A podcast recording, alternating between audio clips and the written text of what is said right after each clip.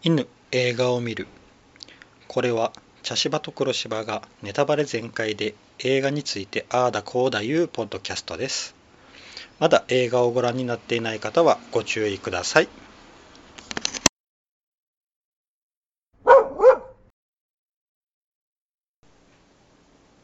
茶芝です黒芝です。はい、はい今回はスパイの妻ですはい。えーっとうん今回は僕がうん。入れたんですけど、はい面白かったですねまあそうですね。うん面白かった。なんか舞台っぽいうんあの 感じ。なんか映像が うん。もう NHK のドラマという感じで、うんあ確か にね。ちょっとこううん鮮やかな映像でうん。うん、うん。まあもともと NHK のドラマを、うん。えー映画劇場版にそうですね焼き直しうたで,、ん。あの、うん僕も、うんえー黒柴さんもかなあうの、んドラマの方は全く見てないと、うんうんうん。うん。この映画だけ、うんですねですね。うん、どこがカットされてるのかは気にはなるう んけどまあね。うんうんまあ、でもあのすごくあの黒沢清監督としうんにしては、うんって言ったらちょっと言葉悪いけどうんすごく分かりやすいうん。編集の仕方やったのかなっていう、うんうんあのいつもの難解さみたいなのがああなるほど。うんうんちょっと弱いか弱弱いじゃないな、うんいつもの難解さが少なかった少なかったじ感じですうねんうん、うんうんどうでした黒沢さ、うんんなんかうんまあねこういう時代よねっていうう、んあの第二次世界大戦が始まったぐらいの、始まる前かいや始まってから始まってるのかな始まって始まってる昭和うん15年っていう、あの半年ぐらいかな、うんうん、だからまだこう街に人も多いしなんか食べてるものとそうかそうそうそう物資とかもそうそうそうそう結構普通に贅沢にあるんだよね。うんうんあのーだからまだそこまでこう、うんみんなが、うんあそこまでのことになるとはまだ思っていない頃の日う本んやね、うんただちょっとこうあの街中をこう、ん兵隊が歩き寄って、うんちょっとピリつき寄るっていうぐらいのね、ただまだそこで生きている人らは、うんそこまで市政の人らはそこまで、うんまだ逼迫感がないぐらいのですねだって外国の方もねうんいるしね、うん国内にうん普通に歩いてるしね外国の人がね、うんうんあのーなあのただうん取引しよったうんなあドドルモンドやったっけ名前ちょっとう忘ん、忘れれたまけしどたあの大きい男の人、うんそうそう、んホッケとか人がいきなりこう、うん帰ることまあまあねスパイとうんいう疑いをかけられてね、そうそううん警察に連れてかれてまあ、でうん保釈金払って出すんだけど、うんうでもイギリスに帰らずに上海に上行海、くってう言っん、てまだ自由度が、うっんていう言ったね、ううんんだから本当にまだ第二次世界大戦の初っ端の方うんうん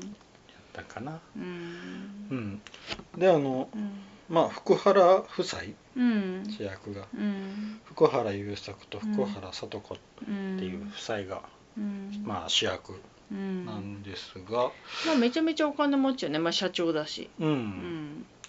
そうそうであうの、ん洋装なんよね、うんそうそうそうで家も洋館そう、うん、だからすごい多分近所で有名うなん人らやったんやろな、うん有名な夫婦やったんやろなとは思うよ、ねんおそらくねうんあのだって街中歩いたらん浮いとるぐらいやもんな、うんそうそうちょっと派手やしねうんあのーうんな里子の着てるうん服とかうはね、んあの女性はほとんどももうあう和着服物うんうん着物、まあさすがにまだもんぺにまではなってなかったけれどもってういんうで男性はまあスーツとうんな着物が半々みたいな感じやったかな、ううんんだからうんすごいこううんモダンな夫婦として多分うん知られとったんやろうなってういう、ん一番驚いたのが、うんあのえー優作が満州に行って帰ってきた時に、うんあの不当で抱きつくんよ、うん里子があの時代ねあの時代に、うんあれはうんおらんやろって、ううんんうんだけど2人とも本当に考え方が、うんまああの現代、うんに近いというかあのヨーロッパ風なうん考えよねうん、うんそうやな、うんうんこの2人が、うんまあいろいろとうん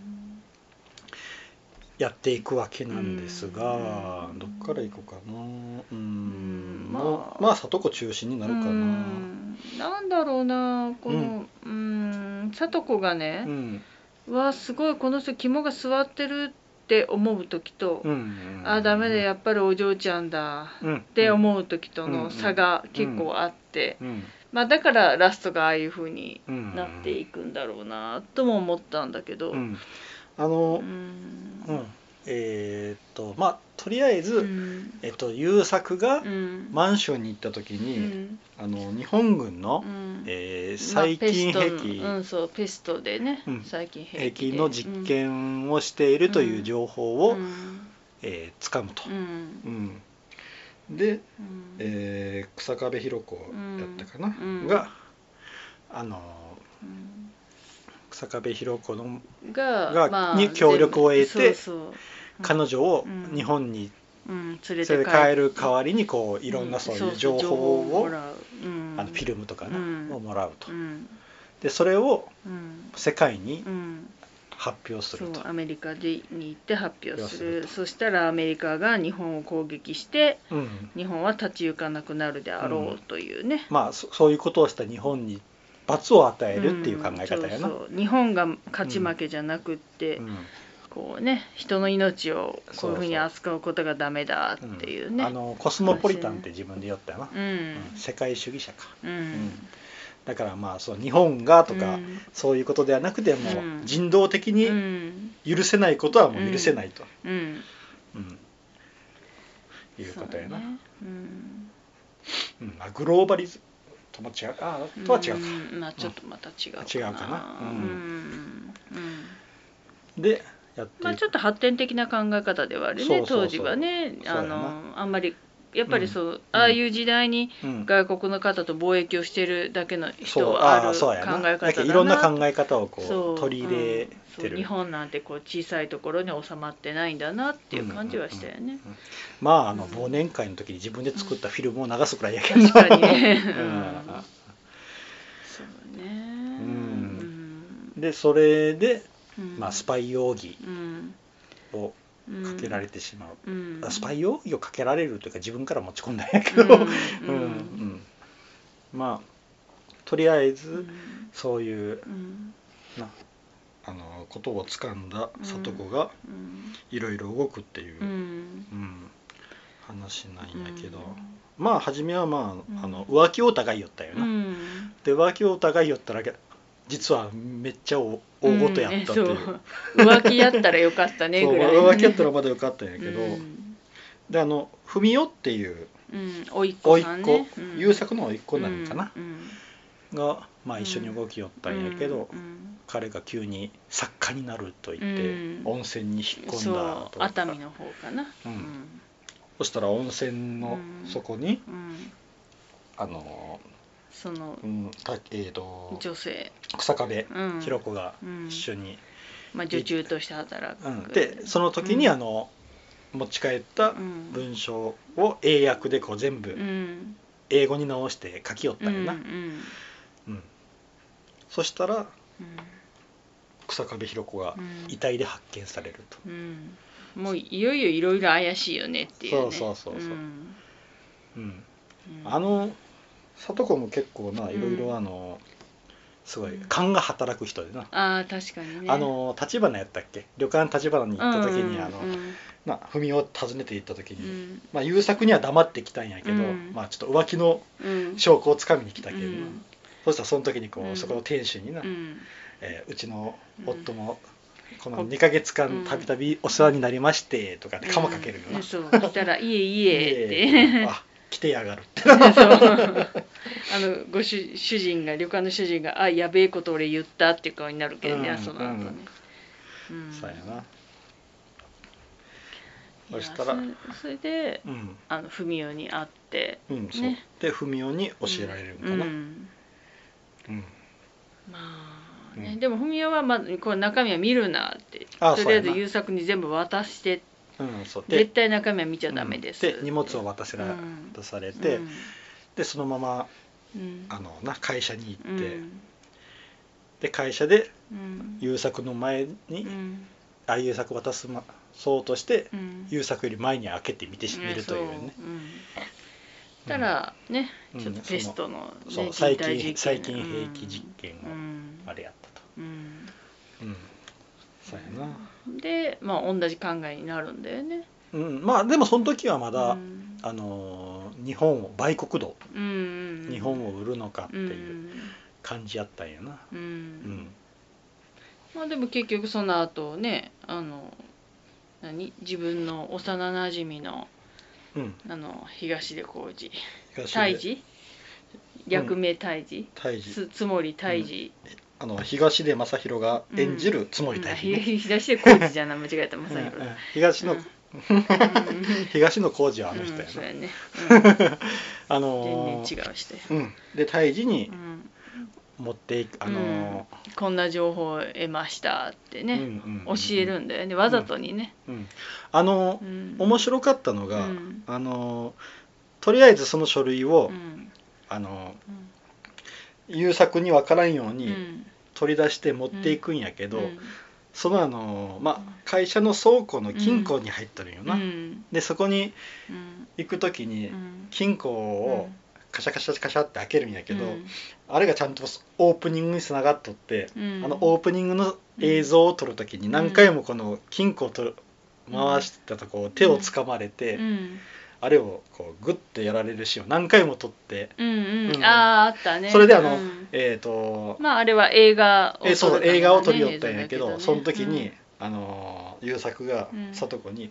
うん「あ金庫の番号は?」って言ったもう覚えちゃったわ」ってうんいうシーンがある、うんえああそこで覚えたんやなってやけにすぐに開けれたんやなっていうな、うんちょっとこうちゃんとこうつなげとるの、うんうんでその金庫をガチャガチャガチャって開けて、うんでも出そうとしたらあのチェス盤を落とすんだよねでなんでこんなとこチェス盤あるんと思ったけど ね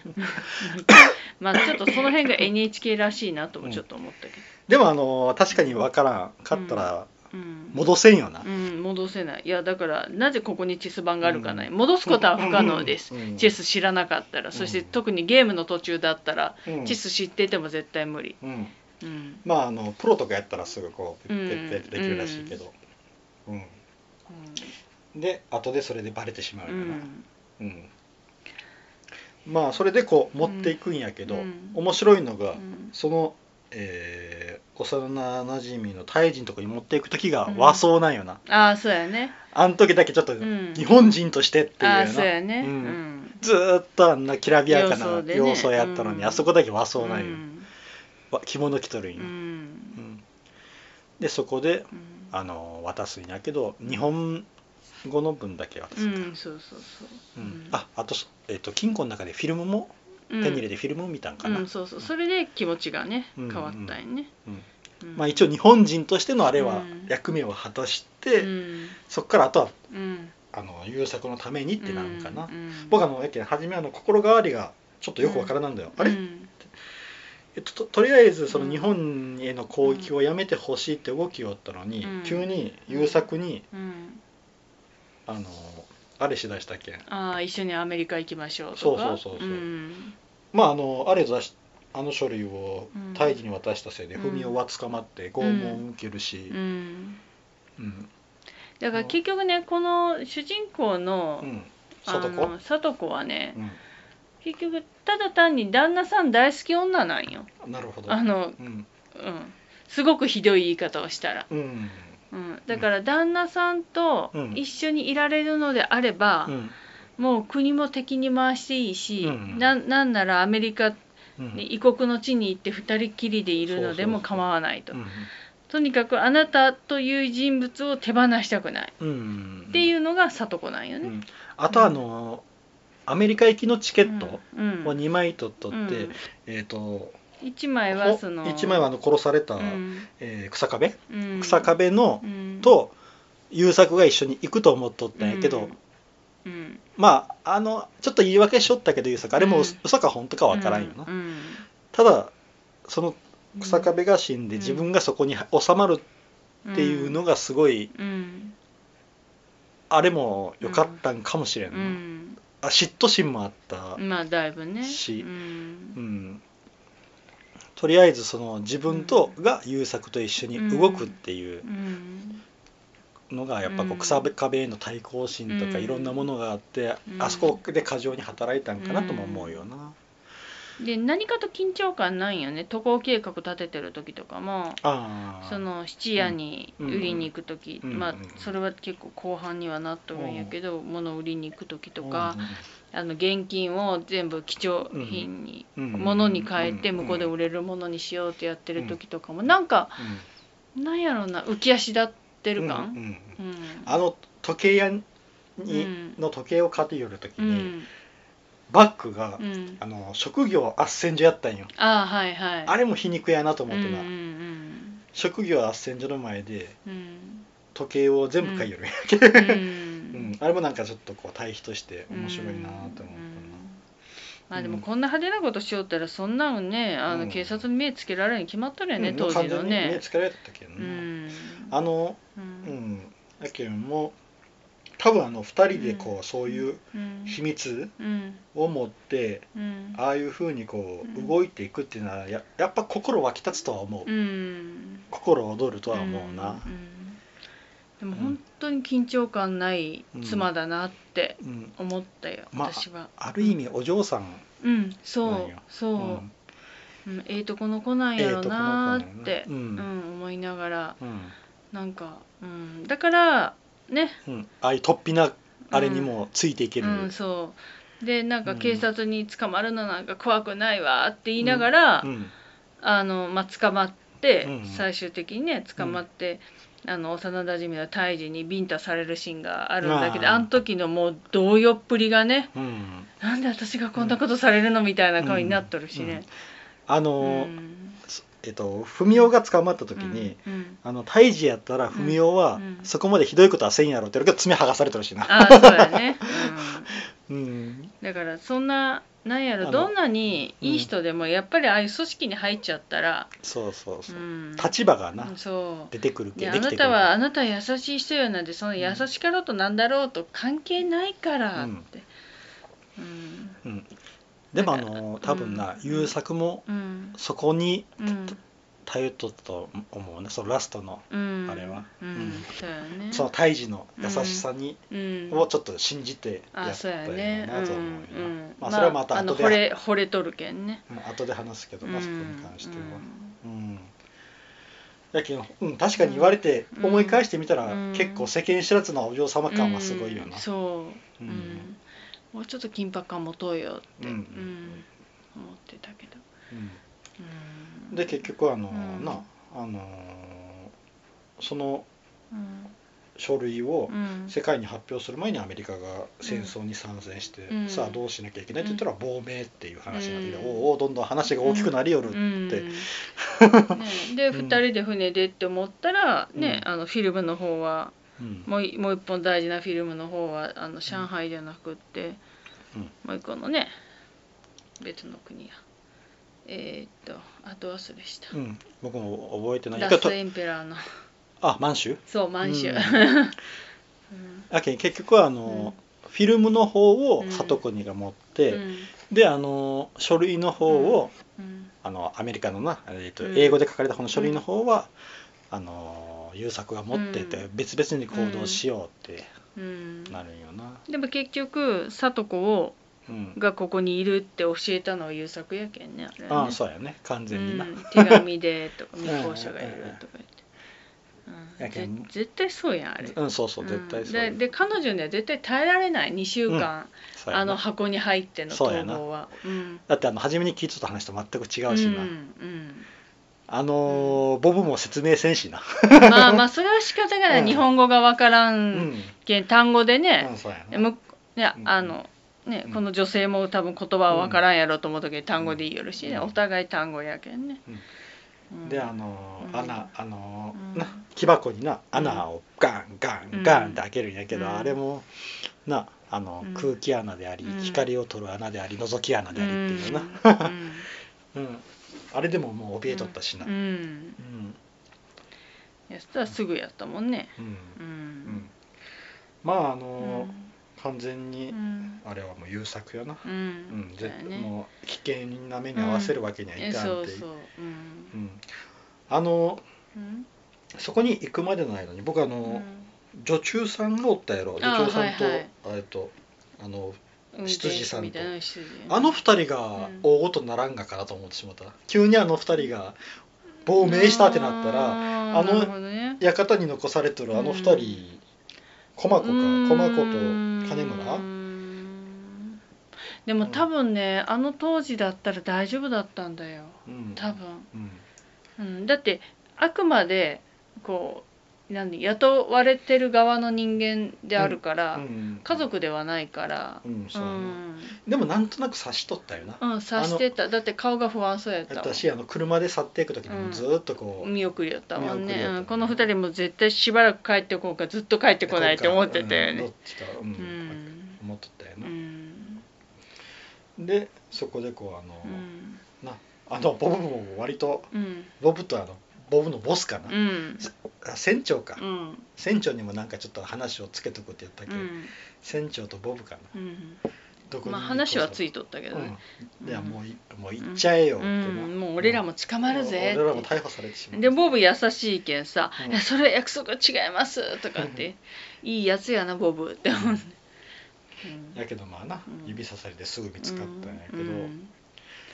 そうやなでうんまあラストやラストと、うんラストやないなまたな、うんそこで捕まって連れてこれると、うんでこのフィルムを見ようってことになったら、自分らが最初にお遊びで忘年会に撮影忘し年た会、に撮影したやつやね、なお遊びう動ん映像映像やったっていううね、んうんそうやな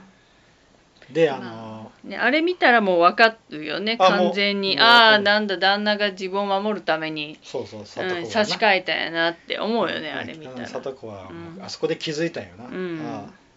そっかそういうことか、うんやけんお見事ってなるようね、んそうやねううんん、それはあの笑うん、笑いしか出んうよな、うんんうん笑いって、うんお見事ってで倒れる、うんうんでその次のシーンがもう数年後になっとっうて、ん終戦の年か1945 45年年のの3 3月月になってたからね、 うんうんでもう精神病院なんだよね。そうやうな、ん、っていうかあの当時にうん精神おかしくなってる人はね巷にたくさんいたのに精神病院ってあったんだっていう驚きやったねうん私は。やけんそれが、うんあのセリフにつながっていくんやと思うんやけど、うん野崎石とのそうやね。うんあのそうなんよやけん、ん僕初めあの、ううんんあれあの疎開先やと思ったんあやそあした言らってたね。そしたら、ら病院やったんうや、ん、いやあのあそこにおった人らって、うんそこまで変じゃなかった変じゃなかった普通やった会話も普通通やったし、うんやけん、うんうんあのこいつはおかしいっうてん普通なのに入れ,、うん入れられる人も多かったんやろうなとは思った多な、分ねあのそれなりの,、うんあのブルジョアみたいな人たちでう、んで本当にあのなんだろう政治的思想とかあったらね監獄に入れられるけど、うんそういうね憲兵とかにコネがある人たちうがん逃げる場所だったんじゃないかな精神病棟が。っうんうんていうような気もする。うんだってみんなちょっとうん金持ってる風じゃなかった、うんうんなんか貧しそうな人っていなかったんだよねそうやなあの映像の中そにうはやなうんだけどあの精神病棟ともちょっと違う感じがあったよな、うんうんうん訳ありな人を入れるようなあそうそうそうそう、ううんんまあ一応鍵はつけとくけどうんぐらいな、だけどあのなんかうん一人の女の人うがん里子に因縁をつけた時うんに、なんか「いやそいつは本当におかしいんだから」って、うんうんそうそう、うんだからみんなおかしくない人しかおらんかったなそこにはそうそうんだってね、あうんなんか野崎氏が野崎氏うだったっけ、ん、そうね野崎氏うん、面会に来た時に私を狂ってませんうん分かってますよって、うんちょっと薬を飲まされたらあうんれになりますけど、うんそれ以外ははっきりしてますから、うんでまあ野崎医師が、うんまあ、ちょっとな、うんあの福原はもしかしたら死んだかもしれないっていう話をした、うん一回ガンってこう、うんうん 頭打ってうんそこからむくって起き上がって、うんうんうんでもね精神病棟におるまんまでいいって言ったけどね、あの野崎医師が、うあの里子さんを出すように私が手配しましょうって言ったら、んうんいやいいですって、うんなんか納得してるんでうす、んうん私がおかしいとうん思われてここに入れられているんだったらうんこの外の世界の方がおかしいんですうってね、んうんうんまあでもそんなもんかもねうんまあ、うん戦争中やし、うんそうやね特にね特にだってもう一番ひどい時やけうど、んそうやねだってあの約半年後にはもう原爆と、うん、落ち落ちてね、うん落ちて終戦がうん漁港放送があるわうけやけ、ん五5ヶ月後かなうんうん、うんであの優作の死亡届が死亡通知書が届くけど偽造の跡があったからアメリカにうん飛んだで終わりやけね文字として文字としてなだから私あの辺の、うんそのほらうんあのフィルム見て、うんわーって笑ってお見事で倒れてからうん次のシーンが精神病院の病室だったでしょ、うんだからその間の何かがうんあのドラマの方ではあったのかなっていうのとああそうやな、うん、あうんとあの、まあ、神戸で空襲があって、うん、の後のシーンが海岸だったんだよね、ああうん、で海岸で終戦ってなってたから、うん多分あの辺うんとかあいやとあアメリカに行くシーンとかもあったんじゃないかなかなとかあの精神病院に入るまでの何かが、うん多分うん多分大幅にカットされとるやろうなとは思ううん、な、多分あると思う、うん、であのそのな空襲があって、うんさ里子が一人残って、うんで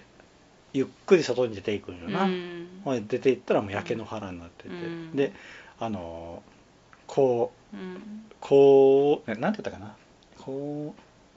これでえこれが日本も負けるみたいなああそうだなこれで、うんあの戦争が日本日本が負ける戦争が終わる、うんでお見事っていうよな、んでそのそこにうんぶわーっとこう周りの悲鳴とか赤ちゃんの泣き声とかがかぶさっていく、うんだから結局あれうはん旦那さん優作が、そうやったと信じたういんや、ん、ということよね。うんうんやけにこれがは私たちがやろうとしていたことっうんうんてうん言うんやけど、うんまあ、さっきも言ったけどうんその5ヶ月後にはうん原爆うんなうんがあるわけうんなんよな、うんで実際あれもね優作がやったかどうかもわからんそうそうそう分からんのよやけどそう思わんと保てれ、うんんそうやろねな里子はなうん精神をうんで最後の海岸になっていくんやけど、うんあれあれがうんあそこから逃げ出してうん逃げ出した後よな、ううんんとしたとならばうんそうやって自分たちがやろうとした結末がこれやったうんとしたらうん背負いきれんわな、うんそうやね背負いきれん、うんあんなこうあれだけのたくさんの人が空襲で亡くなってうん目の前で、あれだけこう赤ちゃんが泣きわめいてう、んいろんな人が罪なき人がねそうそうそうそうあれを見てそれをうんやってろうがやってまいがその夫がやったまたは自分がそれに加担しようとしてたとうん思ったらもううん泣き崩れるしかないよね、うん背負いきれんようん精神持たんうんうんでだから終戦が良かったんやでその後うにん終戦やけど、ううんんその後はもう、うん彼女がどうなるかって言ったらもうまあもうちょっと怖いけど、まあ、アメリカに行ったっていうことうだけど、んうんまあ旦那探しに行ったんやろな優作はあそうやろうなだって死亡届死亡診断書には偽造の跡があったってこと、でも当時なんかいもうねもう死に人が死にすぎてるからそうやなうんやけんもう何が本当で何があれなのかでは分からそんうだってたくさんいたでしょ、うんな亡くなったって聞いてた人が帰ってきたり生きてるって聞いてた人が生きてなかったそうりそうたくさんたくさんあったからね、当時はねやけんだってあの、うんそうよなそれをこう知らせて回る、うんあの役職もあっうて、んその人がう、んね、亡くなったっていうその兵の家族のとこに行って、あの亡く亡くなりましたって、うんこれがうんこれをってこう渡したものがうん石やったりな、そうそうそうもだうけだって石しか入ってないっていうそうそうそようく聞いだたけどそのうん亡くなったと思われる場所の近くにあった石、うんそうそうそうないうんだけど遺骨も何もないそう見つからないっうんないないて、そういうう話もあるしなうんだからあの生きてる生きてないっっていうのは、うん、うんはっきりとは分からんうね、んうんだってあの水木しげるもだってラバウルで大変だっうんうんで向こうの現地の、あそうそうそうね、方とね仲良くなって、うん暮らしてたからねそうそうそう本人帰りたくないって言ってたけどまあまあ、一回は日本に帰れ言って帰ったから、うんでもあれも終戦から何年かかしばらく立ってから帰ってるから家族的には死んでると思ってるよねそれも激戦地ラバウルだしね。そうやなうんであのまたあの年を重ねて、まあ、うん漫画家として成功してからまた行まあっとるけんな、そ帰こってにねは、うん その映像とかも残っとるけど、うんそうそううんすごくあの、うんそこの現地での暮らしがうん水木しげるにとってはとてもいうんよいかった思い出であり、うん日本とは違う時間の流れ方をしていて、うん忘れられないうんところやったらしいな、うんだから多分そういう人もたくさんうん当時いたんだろうなっうんてなんとなく思うてか思いたい、うんうんあの人もな水木しげるもな片腕なくして死にかけとるけんうな、んねうんまあ、水木しげるの話をしだすとね止まらないので、 はい、ここではこのぐらいにしておいて、そうやなはい、うんまあでも、うんうんあうのーんすごい面白かったな、スパイの妻うんうんうんなんかあのーううんん、あの黒沢清監督の映画ってまあ、うん頭にも言うたけどやっぱちょっとこうああの、最後のラストで難解さが残るのはが多いんやけどうん、やっぱりテレビドラマを映画化してるからちょっと分かりやすかったのかうんちな、ょうんし丁寧にかなり、うん NHK だしね、ああそうやな、うん NHK ああそれも大きいかもしれんな、うん NHK は結構あのいろんな人が見るからそう分かりやすいように作ってはあるとう思う、んそううんうんやな、うん、それもあるかもしれん、うんうんまあでもやっぱり戦争絡みのは見てると辛いっすね、辛いなうんうんうん、戦争シーンが出てこんでもね、うんそうやうな、んあのやっぱりそれは僕らがうんその後に起こることをまがあまあ分かね未るか来らを知ってる知から、ね、ってるから、その時にに起こったことを知ってるからやな、やけんあのやっぱ1945年3月って出たら、うあんあこの5ヶ月後にそうよ出ねるかって思うしあの前やったあのえっとこの世界の片隅にでもね、そうそうそう広島に行かれて「いや帰っちゃダメだよ絶対やばいよ」って思いながらうんね、そうそうであ のちゃんとあるあれもあのうんカウントダウンみたいに、うん1945年8月うんにな向かってこうどんどんどんどん、うはんそうそう8月6日がかなそううんね、私らはあもう原発が落ちる、落ちるあ落ちる原発あ原爆原爆が落ちる、うん落ちるって思いながらねうん見てるけど当然、当時暮らしてる人たちは知らないそれから、をね、知らんけんなそんなことはね、ううんんやけんそれが、うんは僕らが知ってるからやっぱこうんう、なんかちょっとこう怖いだんだん余計怖さが増すんだよね。怖さというかなんかもう苦しくなる、うんだよねうん、気持ちが苦しくなる、ううん、やっぱそれがあるんよな、うんん、よしそしたらちょっと次の映画を決めたいと思いますはいはい、1大脱走はい2女神の見えざる手、えー、3盲目のメロディー、はいインド式殺人競争曲はい4朝が来るはい5ブックスマートい卒業前夜のパーティーデビュー6ジョジョラビットはいです、はいで今回は僕がはいお願いしいま。ますえいあれまた読んだ。また読好4きですね。朝が来るうんですあのなんか3回ぐらい連続で、読んです。うん、仕込んでないんやけどな うん。うんなんやろうあのまなあそういうこともあるでしょ朝が来るは邦画ですう。おうまたして。ううんん邦画うん、でえっ、と2020年うん。にあった、う。うんん、ドラマですね、うん。えーと、あの人が出てる。あのー、えー、えー、えー、えー、えー、えー、えー、あれ名前ど忘れしましたね。まあいいですよ。うん。あ 見ますからすぐに。うんうん はいうん。楽しみにあ置いておきま長す。作ひろみさん。あはあいはい。長作ひろみさんが出てる。はい。